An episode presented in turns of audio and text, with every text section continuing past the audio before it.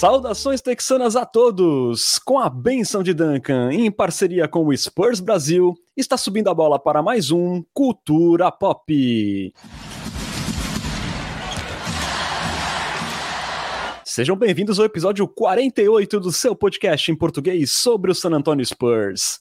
Hoje falando aí do início difícil do Alvinegro na temporada regular, que teve uma vitória e três derrotas, mas as três aí em jogos bem pegados, com uma boa dose de entretenimento. O meu nome é Renan Bellini, falando diretamente de Santos e São Paulo. Hoje estamos desfalcados do ilustre Bruno Pongas, mas terei aqui ao meu lado para falar aí dos bons e maus sinais desse início do Spurs. Ele, que é o maior mestre Pokémon da nação popista. Muitíssimo boa noite, Lucas Pastore. Olá, Renan. Olá para a nossa cintilante nação popista. É um prazer tocá-los novamente.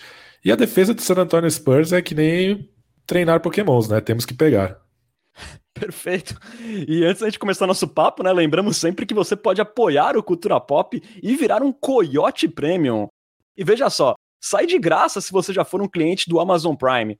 É só entrar no nosso canal da Twitch e escolher a opção Assinatura Prime, que você vai ganhar acesso a benefícios exclusivos aí, como participar de um grupo de WhatsApp com a gente, é, dar pitacos nos nossos roteiros, assistir às lives na Twitch sem anúncios, tudo isso sem nenhum custo adicional na sua assinatura. E caso você não tenha o Amazon Prime, com apenas R$ 7,90 mensais, você também pode colaborar com o Culturão. Então aí mais barato que uma coca de 2 litros na padoca e tá quase o preço de um litro de gasolina em alguns estados também, mas vale mais a pena você deixar o carro em casa e ouvir o Culturão e virar um Coyote Premium. Não perca essa chance, galera. A gente começa aqui relembrando a primeira semana do Spurs na temporada regular, né? Que começou aí com uma boa vitória contra o Orlando Magic por 123 a 97 e depois teve três derrotas ali diante de contenders, podemos dizer.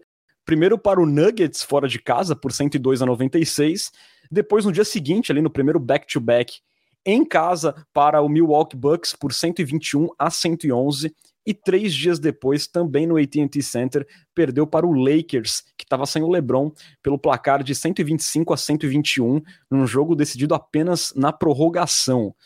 É, com esse 1-3, aí o Spurs ficou na penúltima colocação da Conferência Oeste. É, Lucas, um recorde que a gente esperava pela dificuldade da tabela também, mas que teve ali o Spurs um, nível de competitividade assim, interessante é, lutando ali dentro das suas limitações e vendendo caro três derrotas aí para adversários bem mais fortes, né? Pelo menos no papel, né? Acho que fica uma frustraçãozinha ali pela derrota contra o Lakers, né? Porque o Spurs teve a última bola no quarto período para vencer o jogo. Mas eu acho assim que, na minha opinião, esse 1-3 acho que veio da forma menos pior possível para o Spurs nesse começo. Sim, com certeza. É, as derrotas foram para times melhores, sem dúvida nenhuma. É, quando pegou um time pior, ganhou e ganhou bem. É, acho que sim, tem frustrações para a derrota do Lakers.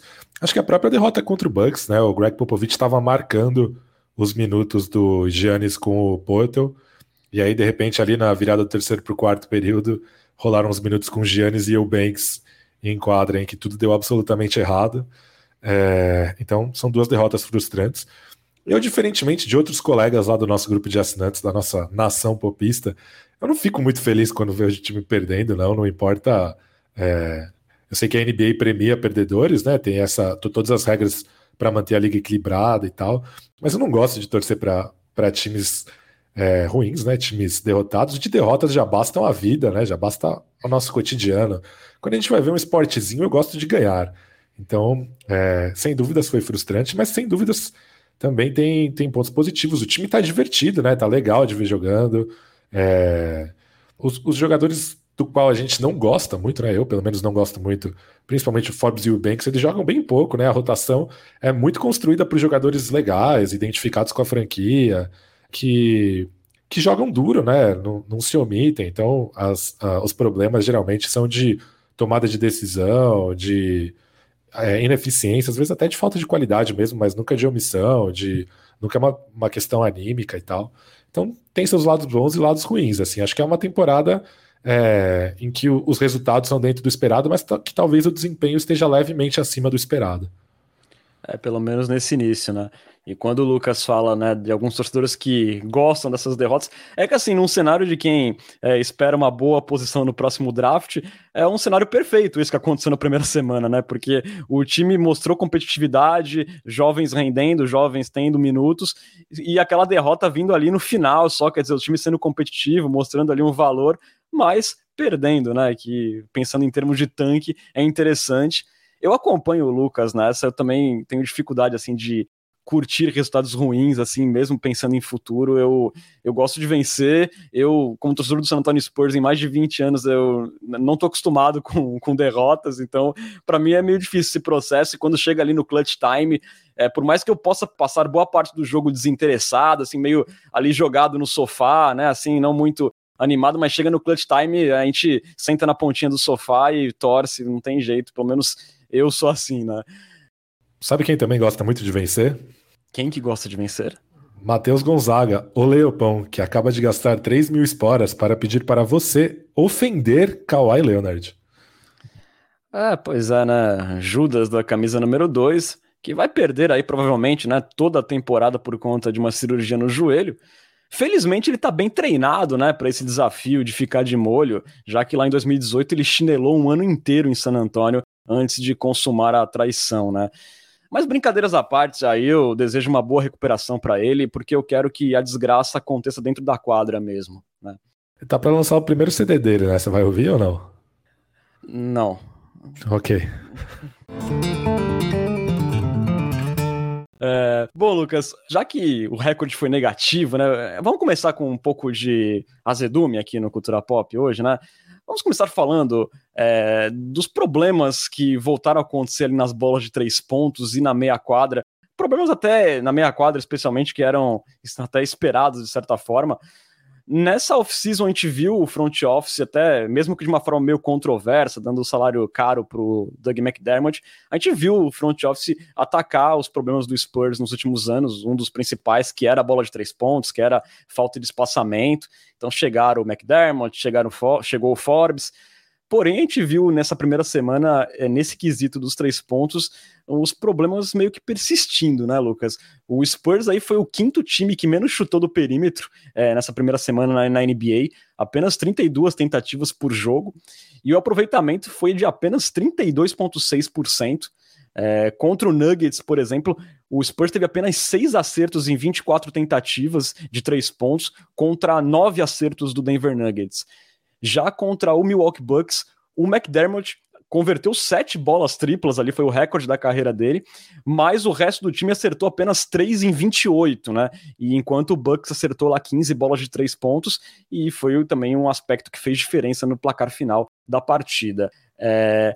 E outra coisa, né, Lucas? Parece que o problema não foi apenas ali a falta de pontaria do Murray, do Keldon e do Derek White, que combinaram ali para 10 de 43 nessas quatro partidas mas a gente também viu um pouco de dificuldade do time criar situações, né? Especialmente ali no ataque de meia quadra. E é um problema assim que parece que deve persistir no decorrer dessa temporada. Deve persistir, sim. É... Como você falou, né? 32,5 bolas de três por jogo, quinto time que menos chuta. Por incrível que pareça, isso é uma evolução em relação à temporada passada, quando nós fomos o time que menos chutou de três na liga, foram 28,4 tentativas por jogo. Então, para você ver, como você disse mesmo, um problema crônico. E, novamente, por incrível que pareça, é, o Spurs piorou em relação à temporada passada em aproveitamento até aqui, né? 32,6% contra 35% da temporada passada. Claro que tudo que a gente falar aqui no episódio sempre tem o asterisco da amostra pequena, né? São quatro jogos só até aqui. É, mas isso que você falou é muito importante, né? Logo depois do jogo contra o Magic, eu vi uma análise interessante, né? Sobre como, além da qualidade do Magic, é, pesou muito a maneira como o Magic defende. Porque o Magic é um time que joga com pivôs pesados tradicionais, né? O Mobamba é o pivô titular, enfim. E aí eles marcam o pick and roll daquela maneira que se chama drop, né? É, quando rola um pick and roll, o pivô adversário recua para fechar o caminho para as infiltrações. Isso foi muito bom para o Spurs, Primeiro, porque o Spurs é um time que confia muito nas bolas de meia distância e essas, essas bolas ficaram completamente abertas, né? A gente viu como o Vassell operou com facilidade nessas bolas, o Lone, enfim, o Murray. É, e segundo, porque o Spurs não é exatamente o time com jogadores mais criativos, os melhores passadores em termos de criatividade, né? Como, sei lá, o Campasso, o Jokic, Doncic, Lamelo. Então, esses jogadores saindo do pick and roll tiveram muito tempo para ler o jogo, para pensar no que fazer com a bola na mão e tal. Então o ataque fluiu muito bem. Claro, tudo isso além da qualidade do time adversário, que era um time muito ruim. Mas, a partir daí, o Spurs passou a enfrentar defesas mais físicas, defesas que trocam mais no corta-luz, e o Spurs não é, roubando as palavras do ex-técnico da seleção, Ako Petrovic, o time com jogadores capazes de romper no um contra um. É, então, você não gera é, aquela infiltração, né, aquele driving kick, aquela infiltração que atrai um defensor extra do perímetro, é, para você fazer um passe para um arremessador livre. Tudo isso numa temporada em que praticamente a NBA inteira está tá chutando mal, justamente por causa dessa questão do driving kick, porque pela primeira vez em muito tempo, né, a NBA meio que mudou é, as orientações sobre algumas regras para favorecer mais a defesa e não mais o ataque, né? Então, é, esse driving kick tá muito difícil para vários jogadores, pô, tá difícil pro James Harden, né? Que tem reclamado disso um pouco. Imagina se não vai estar para os armadores do Spurs. Mas, assim, tem esse fator, é claro, mas também tem o fator que a, que a pontaria dos caras tá ruim. Isso não dá para negar, né? Então você olha pro. Pô, o McDermott acertou 20, 10 de 22, aproveitamento de 45,5. Mas isso praticamente só por causa do jogo contra o Bucks, em que ele acertou 7 de 11, né? Nos outros três jogos ele acertou 3 de 11. É, o Vassell tem estado bem na temporada, 9 para 20, aproveitamento de 45%. E o Lone também, 10 para 26, aproveitamento de 38,5 bons aproveitamentos em bons, em bom volume, né? Mas o nosso querido Derek White já acertou só 7 dos 22 que tentou, 31,8%. Murray 3 de 14, 21,4%. O suposto especialista Brin Forbes, 1 para 10, é, 10%. E o Keldon Johnson errou as 10 que tentou. É, então, tem problemas táticos, tem problemas crônicos, mas também tem a pontaria dos caras de não conseguirem colocar a bola na cesta, né? Exatamente, né? Como a gente falou, né? Esses três titulares aí combinados, né? Murray, Keldon e White combinaram para 10 de 43, né? Um aproveitamento medonho, assim, fica realmente difícil. Mas eu acho assim interessante o que você falou, Lucas, da parte de não conseguir quebrar ali no contra um, né? De você conseguir fazer um drive and kick. Porque assim, a gente vê no time do San Antonio Spurs uma mentalidade unselfish, né? A gente vê os caras querendo dar um, um, passe extra. Você tem agora um chutador como o Doug McDermott. O Derek White também livre, é um cara assim que costuma matar as suas bolinhas, mas tá difícil, né, quebrar essa, essa defesa, quebrar essa linha de defesa. E isso também fez uma grande diferença. É, até um número que me chamou a atenção, quando o Spurs chutou em ocasiões de é, bolas wide open, né, totalmente livres de três pontos, o aproveitamento foi de 42%. Então, quer dizer, se essas bolas livres fossem mais geradas, o aproveitamento circunstancialmente ia acabar subindo, né? Mas a gente não viu isso acontecendo é, nesses, nesses primeiros jogos. É, é talvez, talvez é, seja muito pedir para o Murray e para o Keldon Johnson, principalmente, melhorarem, porque talvez, sei lá, talvez essas bolas nunca venham para ele, ou talvez demorem muito para vir.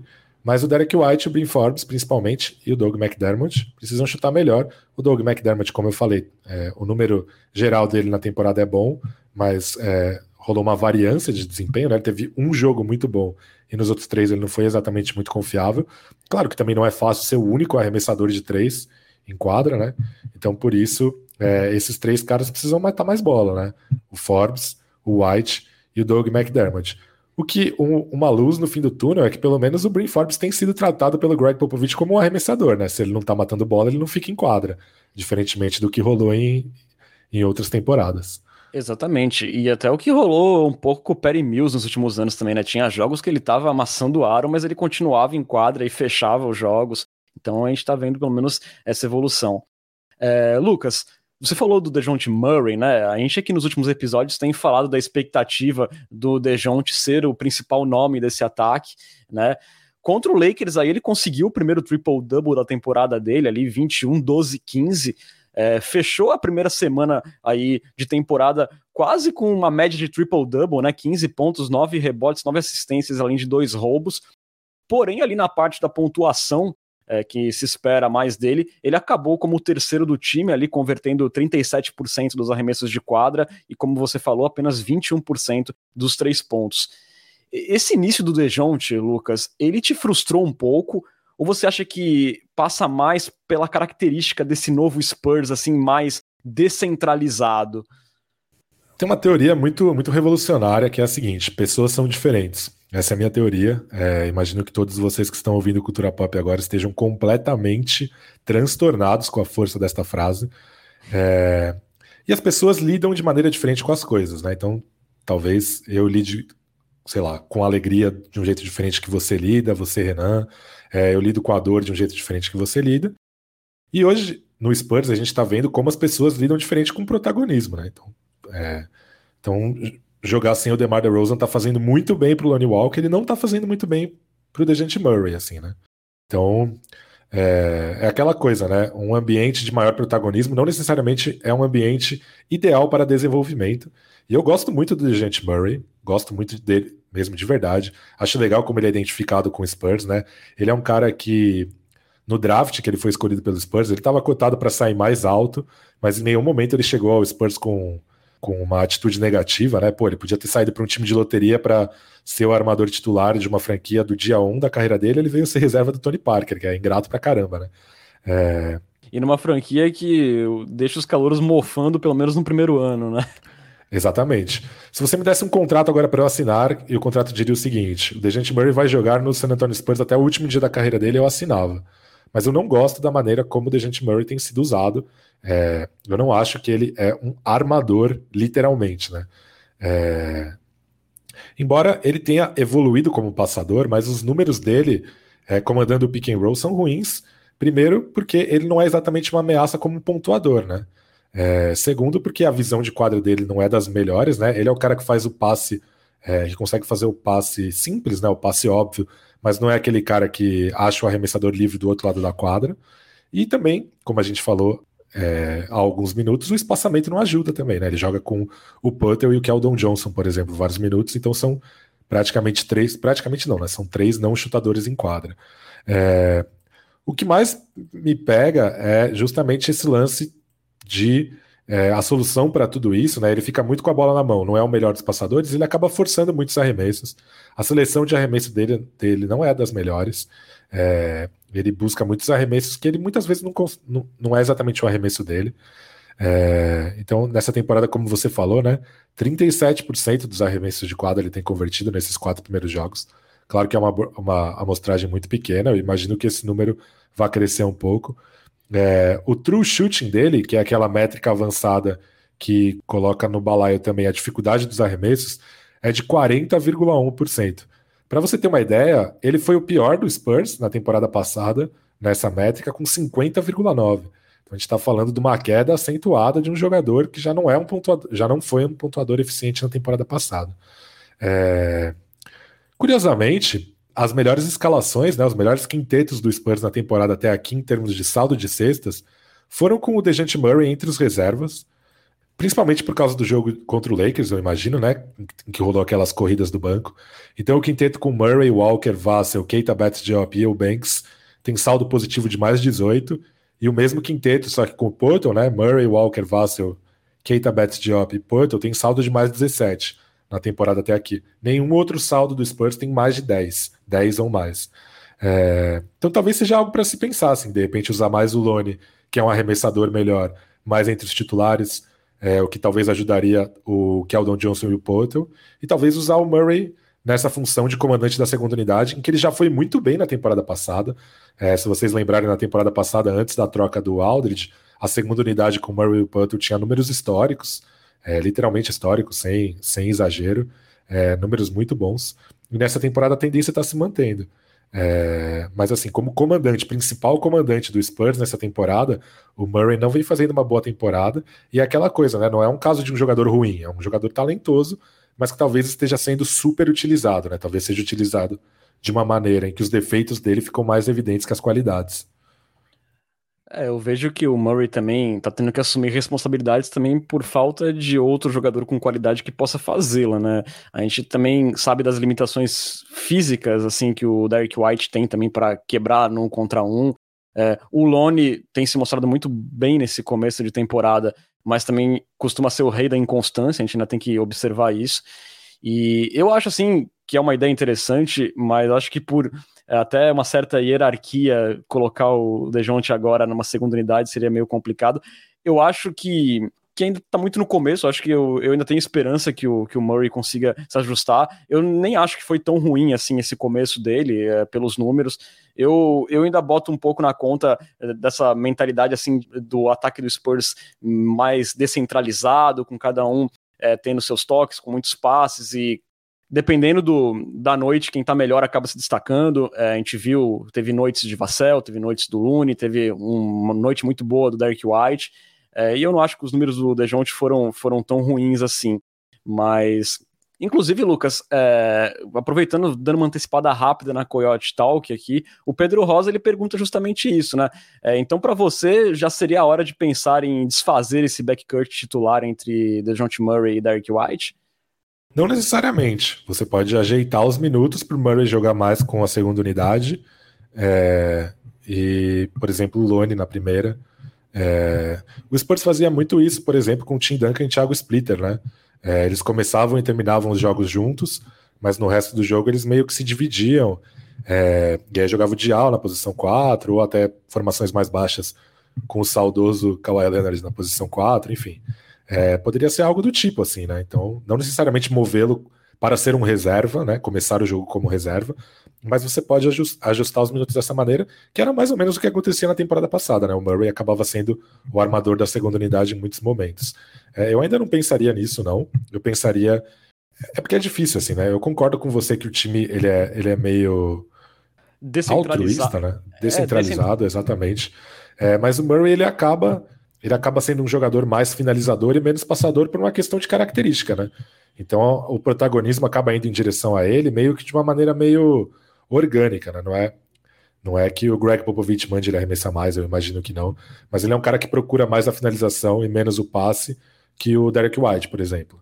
É, então é, acaba sendo uma coisa mais orgânica. É, mas eu, sei lá, como você falou, ainda é muito cedo. É, eu pensaria, por enquanto, em fazer isso, porque foi algo que deu certo na temporada passada. O Murray jogando mais minutos com reservas e talvez o Lone jogando mais com os titulares, por causa da questão do chute. Acho que poderia ajudar muito o Keldon Johnson. Mas, mas por enquanto, eu não pensaria em mudanças no time titular, não. É, eu também não. É, sobre essa parte orgânica, né, do Murray acabar decidindo, isso também se refletiu, assim, no, no clutch time, né, a gente se perguntava quem vai ser o cara que vai decidir as bolas do Spurs, e acabou sendo o Murray que decidiu as bolas, assim, em jogos mais apertados, é, ali, né, naquela situação de clutch, que são cinco minutos finais, com o jogo ali é, numa diferença de cinco ou menos pontos, né, e o Murray teve seis arremessos nessa situação, é, nessa primeira semana, ele converteu apenas um chute, né? Nessa situação de clutch time. Realmente ele não foi bem, tendo que forçar um pouco mais. Aguardemos é, ver aí como se desenrola, como o Lucas e a gente está frisando aqui. Ainda é uma análise muito inicial, porque foram apenas quatro jogos, né? É... Lucas, passando agora para coisas um pouco legais, mais legais, né? A gente vê que esse problema na meia quadra ele já era bem esperado, né, do ataque meio engasgado. E nesse início de temporada, o melhor ataque do Spurs acabou sendo justamente a sua defesa, né? Porque na primeira semana aí o Spurs ele foi apenas o 15º melhor defensive rating da NBA, mas foi ao mesmo tempo o terceiro time que mais forçou turnovers, ali forçando ali uma média de 18 por partida e também foi o quarto que mais fez pontos a partir desses turnovers. Teve uma, média de 20 pontos off turnovers, né? eu acho, né, Lucas, que foi o, o, ponto que eu acho que mais empolgou o torcedor do San Antonio Spurs nessa primeira semana, foi essa intensidade que a gente viu da molecada nos dois lados da quadra, fazendo a traps em alguns momentos, né, pressão quadra inteira ali contra o Magic, a gente viu um pouco, roubando bolas e sempre acelerando o jogo sempre que desce, né, para tentar produzir ali cestas fáceis, né, seja em bandejas, seja se posicionando um arremessador na linha de três pontos no contra-ataque.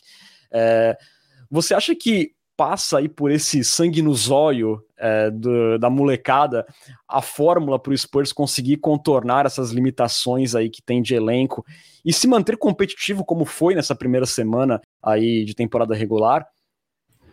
Com certeza é, é o maior, a maior necessidade, né? Se você não consegue ter um ataque de meia quadra eficiente, é você fazer pontos em contra-ataque, né? É, isso fica ainda mais fundamental enquanto o Spurs não estiver conseguindo encontrar o espaçamento adequado é, com as bolas de três. Então você falou, né? O Spurs é o terceiro time que mais forçou turnovers por jogo nessa temporada. A temporada passada foi o 19. Nessa temporada é o quarto que mais faz pontos a partir de turnovers adversários. A temporada passada foi o 21 primeiro. Então, talvez tenha sido a maior mudança para melhor é, em relação à temporada passada até aqui. É, Aqui, o que me deixa com uma pulga atrás da orelha, que nem eu falei no grupo, né? É, e que nem eu abri falando, né, sobre as derrotas, é que eu acho que essa empolgação, esse sangue no zóio, essa, essa postura positiva, né, com a molecada com protagonismo, jogando juntos, um jogando pelo outro, eu acho que isso não dura é, se você ganhar um jogo a cada dez, né? É, então, seria legal se isso viesse acompanhado de resultados. É, a gente lembra também que na, no começo da temporada passada a gente também ficou empolgado com várias coisas que foram se perdendo lentamente pelo caminho quando as derrotas começaram a chegar. É, mas, claro, como a gente falou, as derrotas foram para times melhores do que o Spurs, a gente já esperava e o desempenho nelas foi acima do que eu esperava, pelo menos. E acho que esse ponto, é, a defesa sufocante, forçar turnovers e fazer ponto a partir deles, talvez seja o que, é, o que tem mostrado maior potencial de evolução em relação à temporada passada. E, e, torna o Spurs um time chato, né, de se jogar, né? Porque se você consegue manter, sustentar essa agressividade, essa intensidade, é, você consegue competir até com os times mais fortes, assim, né? Especialmente em temporada regular, né? Que é um jogo solto, não tem tanto aquele tempo de preparação, de estudo que tem numa série de playoffs. Então você pode lá enfrentar um Milwaukee Bucks e jogar ali de igual para igual e eventualmente conseguir uma vitória, né? Por mais improvável que pareça pelos elencos. Mas eu acho que foi o que você falou, Lucas. É, a chave está em conseguir sustentar essa intensidade. A gente elogiou muito, a gente viu muita gente elogiando, né? O New York Knicks com razão no ano passado, que era um time assim que era muito dedicado. O Tom Thibodeau conseguiu é, naquela linha dura dele, fazer aquele time que não tinha grandes jogadores no papel, se tornar um time muito competitivo, que tinha a defesa como, seu, como sua principal arma, embora tivesse um Julius Randle como um, um, franchise player, né, como um cara ali, é, o centro de um ataque, uma peça que hoje o Spurs não tem, assim, né, é, com o mesmo potencial de pontuar como o Julius Randle tinha, mas foi ali muito pela intensidade, pela vontade, né, pela união daquele grupo do Knicks. Claro que, como os resultados começaram a vir, né, foi como você falou, fica mais fácil você sustentar aquela empolgação, porque você está conseguindo vencer partidas. E se o Spurs ficar nesse quase lá, hoje não, hoje não, hoje sim, né? De chegar perto e não conseguir vencer, talvez bata um desânimo. O que me deixa assim é, um pouco otimista nesse ponto de conseguir sustentar é, é, essa intensidade é pelo grupo ser bastante jovem, é, ter jogadores ali, por exemplo, como o Lonnie Walker, que tem muito a provar, e eu acredito também que o DeJounte Murray quer se provar ali como um jogador mais, com mais protagonismo, então eu tenho um pouco de esperança que, que, que essa intensidade, esse sangue no zóio se, se mantenha aí pelo resto da temporada, e o Spurs consiga ser um time é, chato, um time organizado taticamente, como eu vejo concorrentes ali, né, pelo play-in, como Wolves, Pelicans, é, Kings, pelo menos nesse início, foram times assim bem menos coesos que eu vi é, em relação ao Spurs. Então, acho que a chave mesmo para o Spurs está nesse caminho de ser muito intenso, disruptivo na defesa, para tentar contornar os probleminhas de ataque de meia quadra, né, de criação. Como a gente já falou um pouquinho, né? O Pop começou essa temporada com uma rotação mais curta, né? A segunda unidade ali foi composta basicamente é, por Looney Walker, Devin Vassell e por poucos minutos do Drew Eubanks, sempre ao lado ali de quase sempre ao lado de dois titulares, né? O Murray, o Keldon também jogou bons minutos com a segunda unidade. E, e a boa notícia, um, outra boa notícia desse início de temporada para o Spurs foi o rendimento do Looney Walker e também do Devin Vassell vindo do banco. O Looney teve apenas um jogo abaixo dos 15 pontos nesses quatro, né? Que foi ali contra o Denver e ele chutou 38% de aproveitamento dos três pontos. Já o Devin Vassell, além do papel defensivo que ele tem, que ele já tem sete roubos na temporada, também é um cara que vai muito bem nas deflexões, né? Naqueles desvios, cortando linha de passe. O Vassell também teve dois jogos de 19 pontos, que é a melhor marca na carreira dele em pontos, e chutou 45% dos três pontos, sendo aquele chutador que ele era na universidade, que a gente esperava quando draftou ele, se ele conseguir manter perto desse aproveitamento, vai ser algo bastante interessante. Contra o Lakers, por exemplo, esses dois vindo do banco combinaram para 40 pontos, incluindo ali 10 bolas de três pontos, né? Então, Lucas, eu acho que é uma grande notícia essa segunda unidade do Spurs. Agora é aquela pergunta de sempre, né? Looney Walker vai conseguir manter essa regularidade? Ele não vai ter aquelas quedas que ele tinha é, nos últimos anos.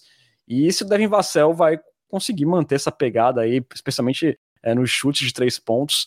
E, e, até em outros aspectos ofensivos, né? A gente também viu um pouco o Vassell é, comandando, às vezes, algum pick and roll, é, jogando ali de costas para cesta. Às vezes é um cara assim que tem um arremesso alto e que também se mostrou uma opção ofensiva também do Spurs. É, bacana esse início dos dois, né, Lucas? Muito legal. É, a opinião, a leitura que eu tenho sobre eles é, é um pouco contrária que eu tenho sobre Murray, né? Eles são caras é, que têm se beneficiado do protagonismo. Os, a, o aumento no número deles é, vem acompanhado de uma, uma eficiência muito interessante nos arremessos. Você falou aí nos números das bolas de três. É, mas agora tem esse desafio, né? Também tem o lance de que toda vez que um time é, de NBA novo, né, em uma liga muito centrada em estatísticas, análise de desempenho, modelos científicos né, de análise de dados, processamento de dados. Sempre que um time tenta alguma coisa nova, demora um pouco para se ter dados bastante sobre como como contra-atacá-lo. Aí um time tenta uma coisa, não dá certo. Aí outro time tenta diferente, dá certo. Aí outro time começa a repetir. Então também, é, eu acho que o grande desafio deles vai ser é, continuar sendo eficientes, quando as defesas estiverem mais acostumadas a lidar com eles, né? Então, como você falou, é, o arsenal do, do Vassel tá, tá tendo o seu primeiro, sua primeira exibição, né? É, daqui a pouco, quando os scouting reports tiverem mais informações sobre o Vassel, é, será que ele vai conseguir continuar sendo tão eficiente? É um desafio, assim. Eu acho que sim. Eu acho que ele tem arremessado com confiança, sem hesitação e tal. E o papel dele também é um papel um pouco mais simplório que o dos outros, né? Ele talvez, apesar de, como você falou, né? Como é um time meio descentralizado, ele às vezes comanda pick and roll, aparece ali de costas para cesta, mas eu acho que ele é o que menos o faz, né? Ele muitas vezes fica ali como um spot-up shooter. É... Já o Lone é, é, aquela coisa, né? A gente estava quase desistindo dele, mas de repente ele reaquece nosso coração com esperança. Então, quem sabe, né? Quem sabe não será o Lone Walker aquele que nos tirará do marasmo. Inclusive, nosso querido Lone Walker BR, Rodolfo Bueno, acaba de renovar sua assinatura com Cultura Pop pelo 12 mês seguido. O cara está nos apoiando há um ano. Olha só que ser humano maravilhoso. Então só nos resta então torcer para que Lone Walker seja nosso franchise player, né? Com certeza. É, muito obrigado aí ao Lune BR. É, realmente, né? O, e o Lune, né, Lucas? Eu acho que a gente fala tanto nesse negócio de quebrar a defesa ali no um contra um, né? Bater o seu marcador o, o Lune, pelo menos no mundo das ideias, né, e também por alguns jogos que a gente já viu dele, ele parece ser o cara assim mais capaz de fazer isso ali entre os guardas do elenco no momento. Então, se ele conseguir, né, traduzir isso na prática, seria bastante interessante, um cara assim que pode dar um gás assim, é um cara que pode comandar corridas como ele conseguiu aí contra o Lakers, que ele anotou 11 pontos seguidos sem respostas ali no, no quarto período, que foi bastante importante para o Spurs, então e ele também é o que eu, o que eu pelo menos vejo, né? É bem, bem pequeno esse potencial, são flashes, mas ele é o cara que tem maior potencial para conseguir o passe não óbvio, né? O Dejante Murray e o Derek White, eles são passadores bons, mas passadores meio disciplinados, né? Que fazem aquele passe esperado, por assim dizer. O que não é um defeito, né? Se o passe é óbvio e está disponível e o seu armador consegue fazê-lo, tá ótimo. Mas o Lone é o cara que mostra potencial para tirar aquele passe que ninguém está esperando da cartola, achar um cara livre do outro lado da quadra. E é isso que você falou, né? Tem basicamente três maneiras de você bater um marcador na NBA no mano a mano. É, na força, no atleticismo ou na, na habilidade, né, no controle de bola. Acho que o Lone no atleticismo e o Keldon Johnson na força são as melhores chances que o Spurs tem, né? De bater um defensor num contra um. Exatamente. Né? E não à toa, o, já que você falou rapidinho né, do, do Keldon Johnson, ele foi o líder em pontos do Spurs é, nessa primeira semana, né, com uma média ali de 18,3 e convertendo 8 de 11 do mid-range, né? Parece que acrescentando aí uma nova faceta ao seu jogo ofensivo, né? Eu até brinquei no Twitter que nossa, um ponto positivo é que o Keldon tá acertando o mid-range, né? E em 2021, você colocar a palavra positivo junto com o mid-range parece meio estranho, né? Mas vindo do Keldon, que tinha um jogo ainda bem cru ali no, no ano, no ano anterior, é, ofensivo, só tinha basicamente aquele infiltração e peitada, você vê ele dando ali uns turnarounds de vez em quando, matando o mid-range com o auxílio da tabela, é, é bastante animador, né? Pra cima do Aaron Gordon, né? Um defensor bem mais alto que ele. Exa ah, exatamente. Aliás, ele jantou o Aaron Gordon naquela partida contra o Nuggets. É, ele abusou do Aaron Gordon, abusou do Michael Porter Jr., né? Ele teve ali 27 pontos naquela partida. Foi uma grande atuação do Keldon Johnson. Também é um, um destaque positivo, embora a pontaria dele do perímetro continue terrível, né? Mas uma primeira semana bem bacana aí do Keldon Johnson.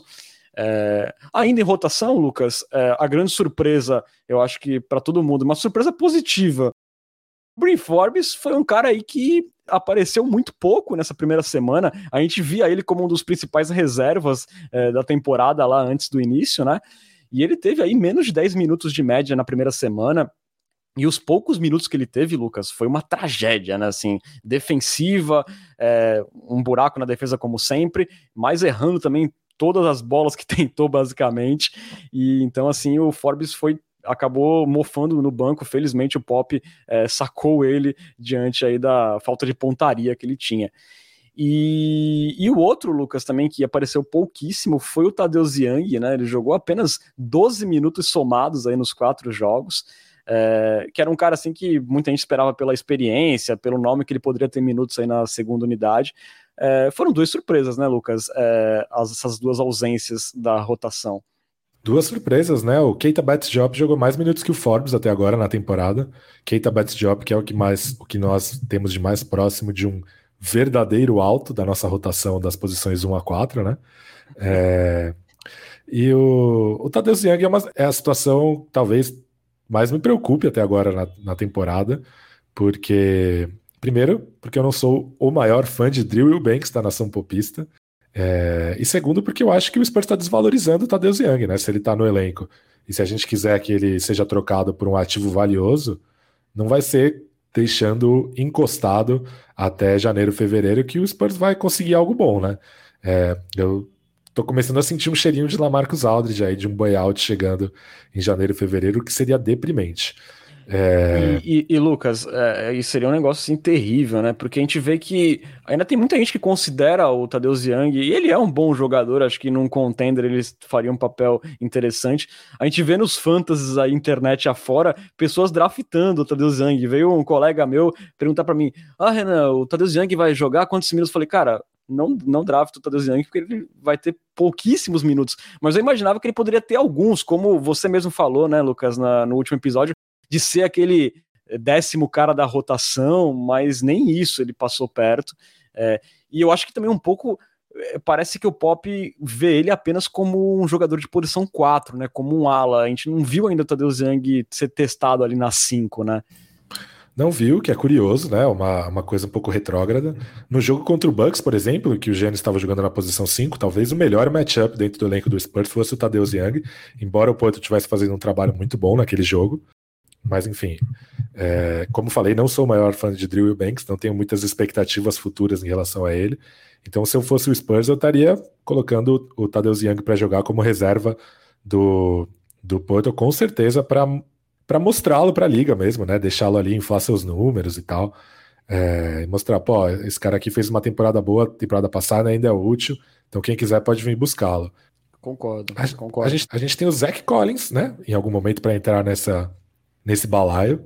O Zach Collins quer um potencial para ser um 3B, né? Que é um, um protótipo moderno de, de, jogador, que é o jogador que chuta de três e protege o aro, é, cujo talvez o, a figura mais famosa na NBA talvez seja o Sérgio Ibaka, né?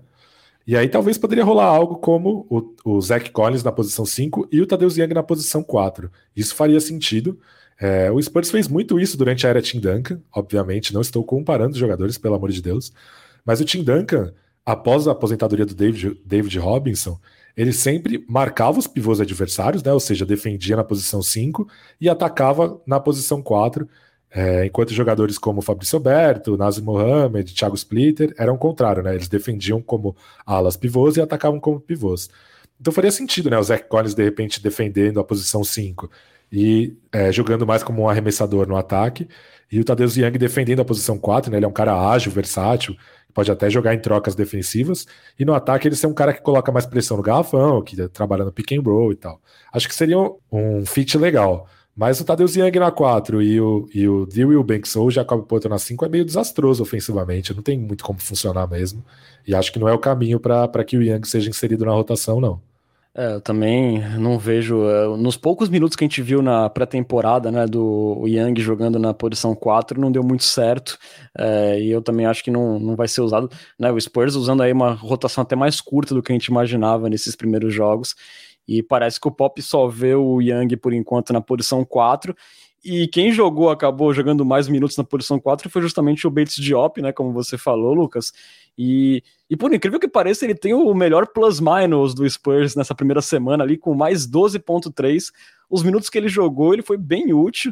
É, para mim foi bastante surpreendente ver o Bates Diop jogando, é, mas é um cara assim que desde a temporada passada eu vejo ali aspectos interessantes, um cara que tem uma defesa decente e matou né, uma bolinha de três pontos, parece que está com um arremesso um pouquinho melhor é um cara ali que pode cavar um lugarzinho na rotação mesmo.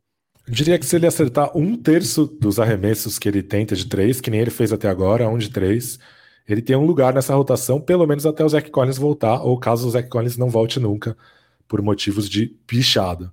Então acho que o Keita Batdiop é uma solução legal, assim, né? Um cara que a gente já dava como carta fora do, do baralho, e é o nono jogador com mais minutos dessa temporada. Então, uma, uma história bem bacana, né? Talvez a história mais legal do elenco nessa temporada, em termos de de botapan, por assim dizer, por usar um termo João clebístico. Se a temporada terminasse hoje, a melhor história da temporada seria de Keita Bates Job. Exatamente. do Spurs, né? Do Spurs, do Spurs. Okay. Spurs.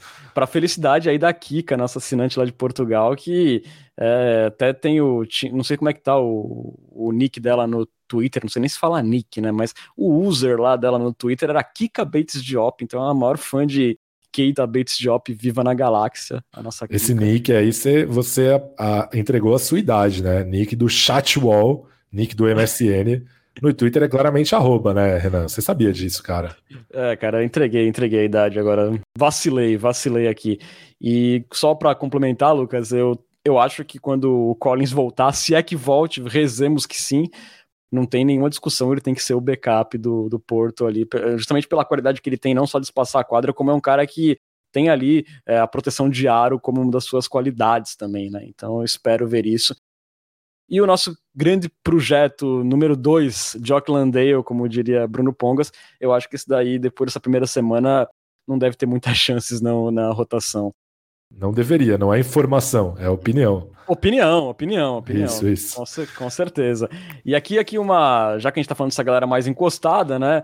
Uma notícia rápida: o Josh Primo e o Joe Iskemp foram enviados para o Austin Spurs, para surpresa de zero pessoas, né?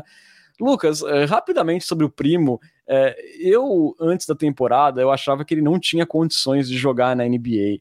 Hoje eu já penso um pouco diferente, mas não me surpreende do Pop estar tá enviando ele para Austin.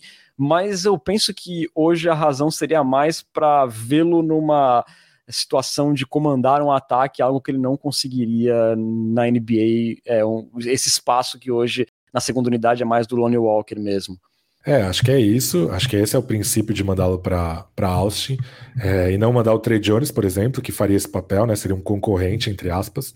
Então acho que faz sentido. E também porque tem uma questão assim, tem uma, uma certa fila de desenvolvimento, né? Os jogadores que estão jogando pelo Spurs, eles não estão prontos ainda, né? Então também é, é difícil você ter uma rotação de 10 jogadores em que, em que 7, 8 estão em, em processo de desenvolvimento. É, é, é, importante você ter caras um pouco mais consolidados ali, como o Doug McDermott tem um papel claríssimo, o Potter tem um papel claríssimo. Então, é, para não ficar uma, uma confusão muito grande, eu acho que é, talvez é, seja uma postura um pouco mais conservadora, um pensamento um pouco mais conservador, mas acho que a, a médio prazo para o Primo vai ser bom começar essa temporada ali na, na D-League, sim. Daqui a pouco, quando chegar a famosa lesão na facite plantar do Derek White, quem sabe a gente não repensa essa opinião, mas, mas por enquanto acho que não. Isolando na madeira aqui, mas a gente sabe que, que pode sempre acontecer, né? É, e, o, e o Pop também afasta uma chateação, uma possível chateação que ele poderia ter nessa temporada, que seria a torcida pedindo por primo, como já aconteceu lá no primeiro jogo da temporada, né? Então ele tira essa possibilidade do torcedor encher a sua paciência pedindo Josh Primo. Matheus Gonzaga, a.k.a. Layups and Trees, a.k.a. o maior fã de Jacob Porto vivo na galáxia, perguntou se vai ter G-League e eu ligo essa temporada. Acho que vai, né? Ah, com certeza, né? Com o Josh Primo a gente tem que acompanhar e também com o Joe Iskemp, nosso gatilhaço lá na G-League, né? O suposto especialista em arremessos, Joe Wisekamp, da mesma escola de, de especialismo do que Bryn Forbes.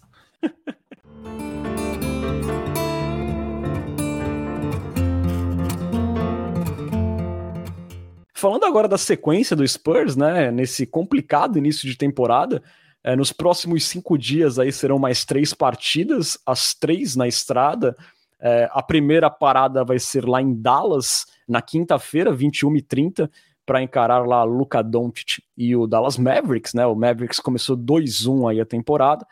Depois tem uma viagem até Milwaukee para encarar de novo o Milwaukee Bucks é, no sábado, 21 horas. O Bucks começou 3-1 aí a temporada. E na segunda-feira, 20 horas, o Spurs visita o Indiana Pacers, que começou igual o Spurs aí com uma vitória e três derrotas.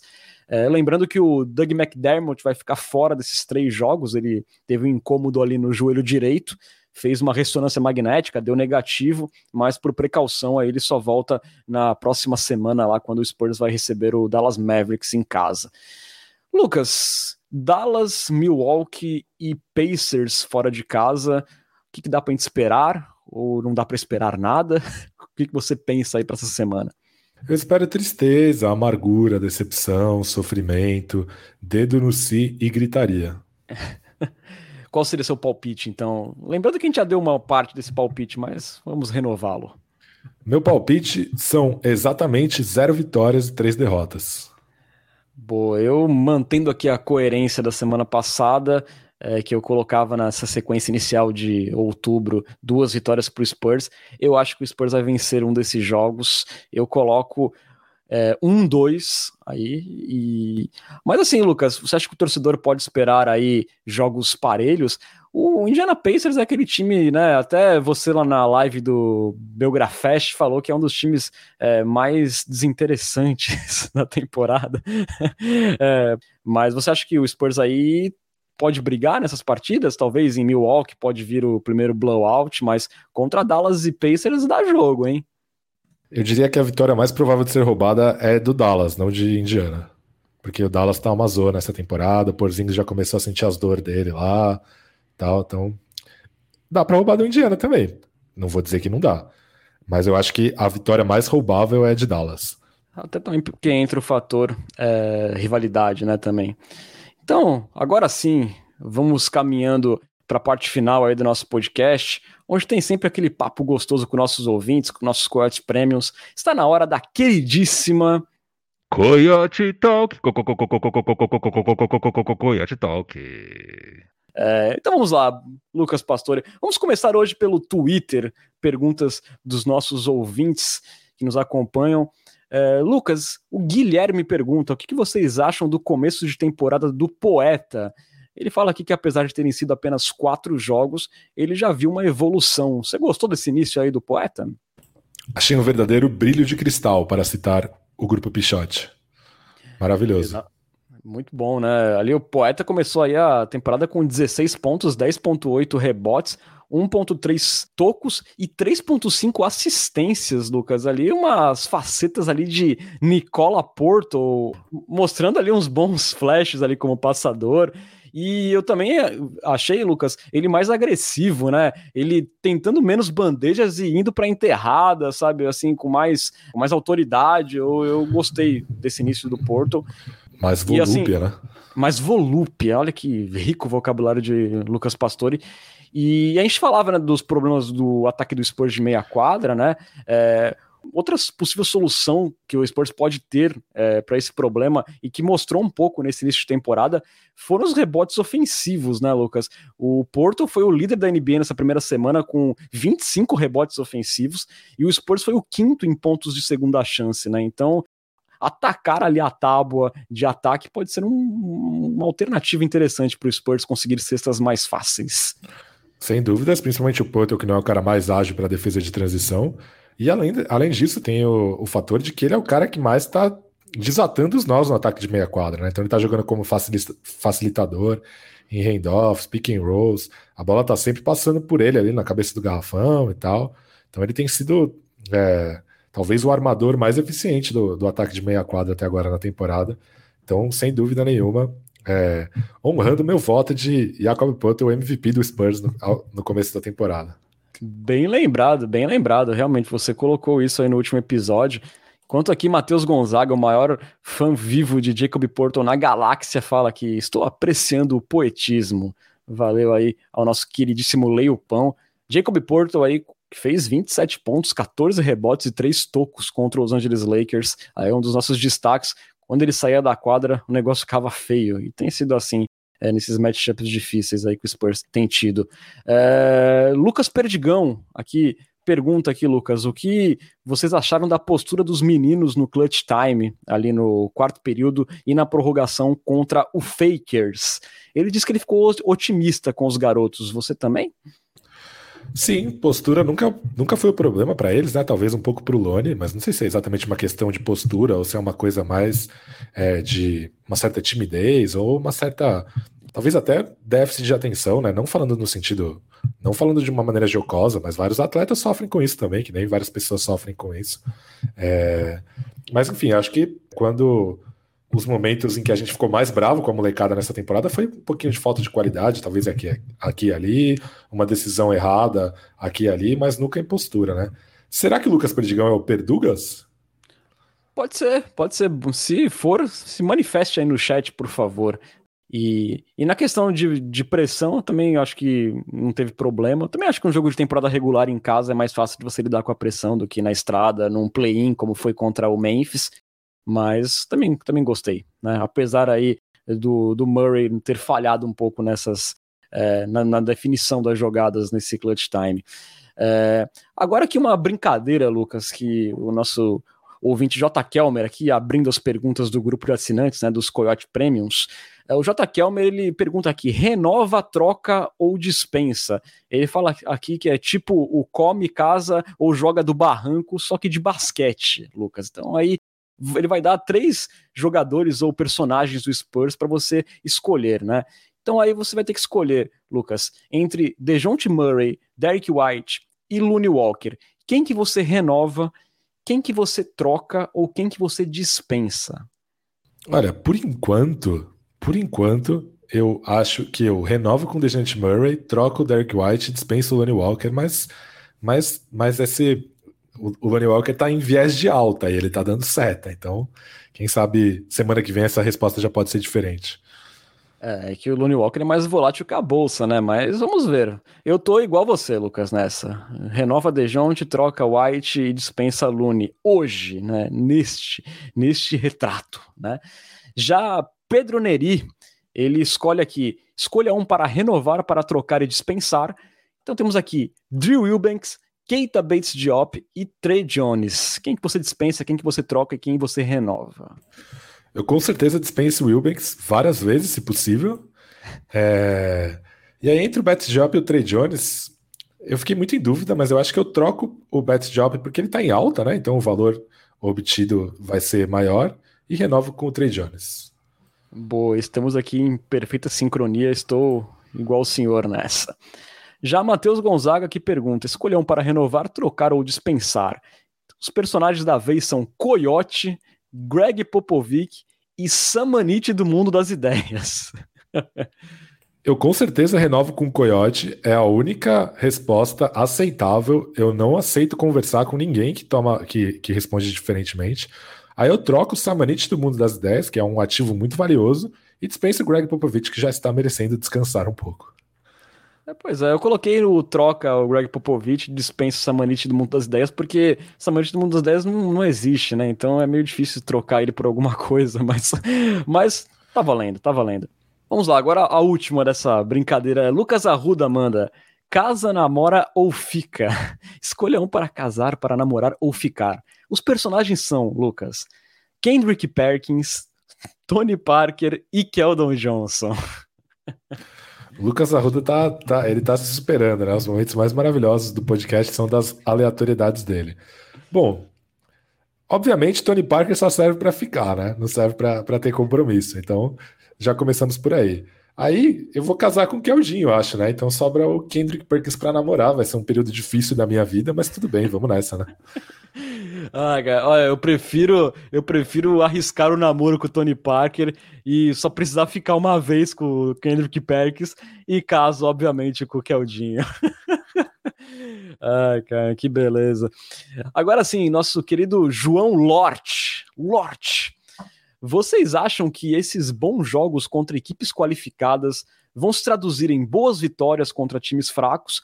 ou a gente vai jogar como nunca e perder como sempre durante a temporada. Então aí, Lucas, ele pergunta se é, contra times fracos vai acontecer a mesma coisa ou o Spurs não vai vacilar nesses jogos menores. Ainda é cedo para falar, mas eu espero que o jogo contra o Magic tenha sido um indicativo, né? Inclusive, depois desses três jogos que a gente palpitou, vai ter Magic de novo, né? Então acho que vai ser um, um bom jogo para testar essa resposta. E em breve vai ter também Thunder aí no caminho, Rockets logo logo, então é, é, é uma boa aposta, viu? Se o Spurs conseguir, é, com, se o Spurs tiver essa mesma postura, eu acho que tem grandes chances de vencer esses adversários mais nivelados, né? Então eu acho que isso pode acontecer sim. Nosso outro coiote prêmio aqui, Bruno Sampaio pergunta: é, todo jogo do Spurs nessa temporada será hoje não, hoje não, hoje sim? Não, acho que vai ter alguns que já dá para ver que vai ser hoje sim, logo de cara. Aqueles aí já no início do segundo tempo, às vezes no segundo quarto, pode ser que aconteça. Aqui uma pergunta do Lucas Arruda, agora um pouco mais séria. Uma pergunta meramente simbólica, segundo ele. Existe alguma possibilidade de, com a valorização de alguns veteranos aí, como Doug Zeira e o próprio Jacob Porto, ele coloca aqui entre parênteses heresia, deve ser para o Matheus Gonzaga essa. Será que o Spurs pode buscar trocas por ativos como McDermott e o próprio Porto, tendo em vista aí que o projeto é de médio e longo prazo, Lucas? Você acha que é possível isso? Não, não é possível. Este é o San Antonio Spurs. Também vou na mesma que o Lucas nessa. Porto, inclusive, hoje, né, como um dos jogadores mais importantes aí do Spurs, eu acho bem difícil de imaginar ele sendo envolvido em alguma coisa. Acho que o Porto vai estar aí no nosso garrafão por muitos anos. É...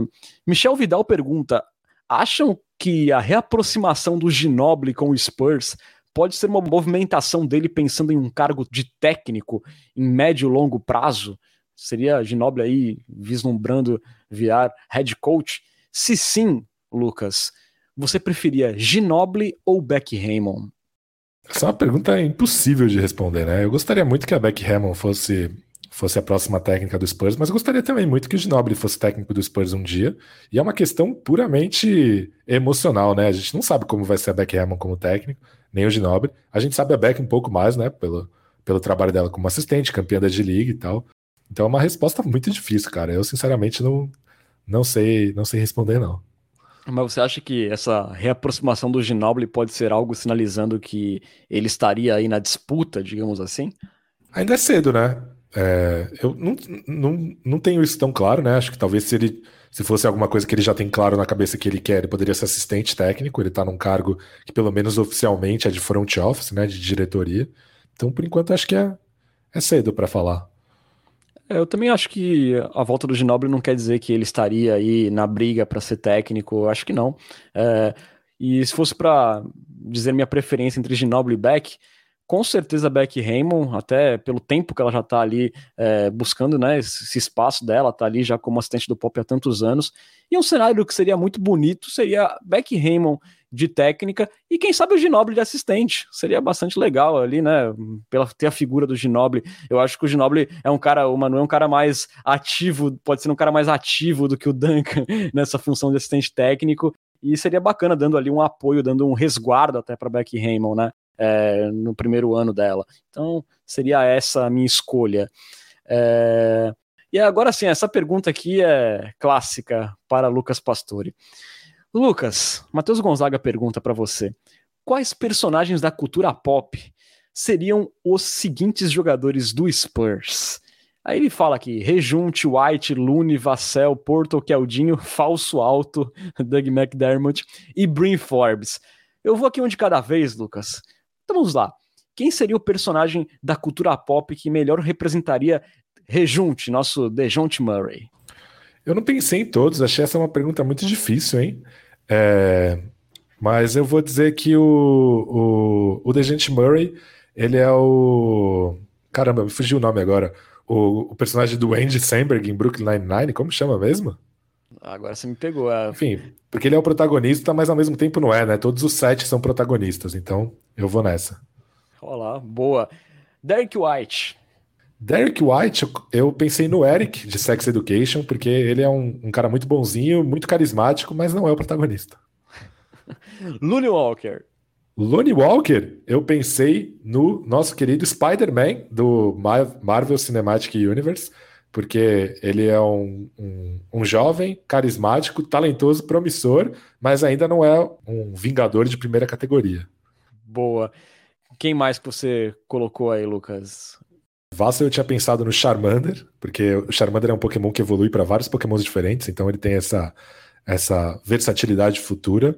É, o Poto eu pensei no Coisa, obviamente, super homem, super forte, super durão. É... O falso alto eu pensei no Megazord do Power Rangers, porque o bicho cresce, mas na verdade ele não é grandão, né? Ele só, só fica grande, mas na verdade ele é pequeno. É... O Brin Forbes, e o Brin Forbes eu pensei no Kuririn, porque ele é o cara que teve o seu momento de glória, mas ninguém quer ver ele, na verdade, né? Então, é... É uma boa, é uma boa, uma boa comparação, né? Ficou faltando o Keldinho. Você quer arriscar um Keldinho aí? Quem seria o Keldinho? Minha mente não é tão fértil que nem a sua para comparações. Eu tinha, eu tinha pensado no Homem-Formiga, porque ele é um cara pequeno, mas que também pode ficar muito grande. E que também ele, ele é. É um é spoiler bastante... alert aqui, espero que todos já tenham visto Vingadores. Mas ele é o cara que salva os Vingadores, né? Ele é o cara que salva o mundo, de certo modo, de uma maneira meio inusitada, porque ninguém esperava que fosse ser ele, mas está nele a chave para o sucesso dos Vingadores. Então achei que era um, uma boa analogia. Será que Keldon Johnson vai salvar o Spurs? Esperemos, né? Também o Keldinho também é um cara bem carismático, igual o nosso querido Scott Lang, Acho que é uma boa comparação. Embora tenha aquela controvérsia, né, Lucas? Se foi o Homem-Formiga que salvou, ou se foi o rato, né, que ativou ali o túnel quântico, né? É verdade. E também tem aquela pergunta, né? Aquela pergunta que todo mundo se faz: por que, que o Homem-Formiga não diminuiu até caber dentro do orifício anal do Thanos e já lá dentro cresceu a ponto de explodir o Thanos lá de dentro? Realmente não dá para entender porque o Homem-Formiga não fez isso. Realmente seria uma ótima estratégia é, encurtaria ali a história bastante. É...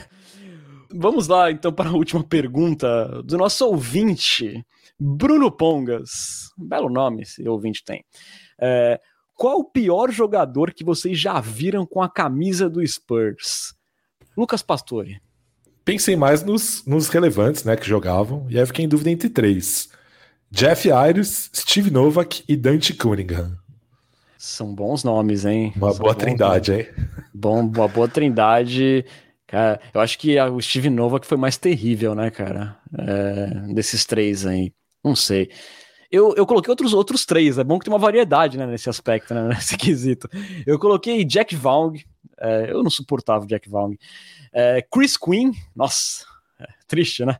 E, Chris Quinn era triste mesmo. Era triste, era triste. E um que eu tinha que colocar aqui Talvez ele nem tenha sido o pior desses três, mas merece uma menção. Trey Lyles. O Trey Lyles, eu, eu não coloquei. Eu, eu, eu vi que ele foi citado no grupo, mas eu acho que ele era mais água de salsicha do que ruim. Não acho que ele era terrível. E o Jack Vogel eu pensei em colocar na minha lista também, mas eu pensei que talvez seja uma questão que, eu, que a gente era muito mal acostumado com aquele time do Spurs. Então talvez ele ser tão pior que os outros não significaria que ele era tão ruim quanto o Steve Novak, por exemplo. é, pode é, ser. Então, o Austin Day lá, fiquei também, na dúvida. O Austin Day também era bem triste, né? Também. Austin Day. Austin Day era brabo, né? É, jogadores que passaram pelos Spurs, grandes craques. Bom, galera, você pode seguir aí o Cultura Pop nas redes sociais. Estamos no Twitter, no Facebook e no Instagram, no arroba Cultura Pop Pod. Mesmo endereço da Twitch, onde você pode assistir nossas gravações e também apoiar o Cultura Pop. São dois os caminhos aí para assinar nosso canal. Ou via Amazon Prime, com assinatura saindo de graça, isso mesmo que você ouviu, de graça, ou então pagando ali a bagatela de R$ 7,90 por mês. Das duas formas, você vira um Coyote Premium e terá acesso aí a benefícios exclusivos, como estar com a gente no grupo do WhatsApp, participar de uma liga de fantasy, dar pitacos em nossos roteiros, mandar perguntas e ter prioridade aí na Coyote Talk e também ganhar emotes exclusivos para interagir na Twitch. Qualquer dúvida aí sobre assinatura, é só procurar a gente no inbox que a gente dá uma forcinha para você. Registrando ainda que o Cultura Pop é uma parceria com o site Spurs Brasil, que desde 2008 é a sua fonte de notícias em português da franquia Silver Black. Acesse lá spursbrasil.com. Valeuzão, Lucas, aí por esse dueto nessa primeira semana de derrotas, mas uma primeira semana engraçadinha que rendeu aí um bom papo. Valeuzão, Lucas. Obrigado você, Renan, pela mediação sedosa. E é como diria o grupo Arte Popular: eu como um bom bocado para te devorar, din din din din din din din din. Perfeito, vamos ficando por aqui então. Você esteve na companhia de Renan Bellini e Lucas Pastore. Voltamos na semana que vem. Muito obrigado pela audiência e até a próxima. Tchau, tchau.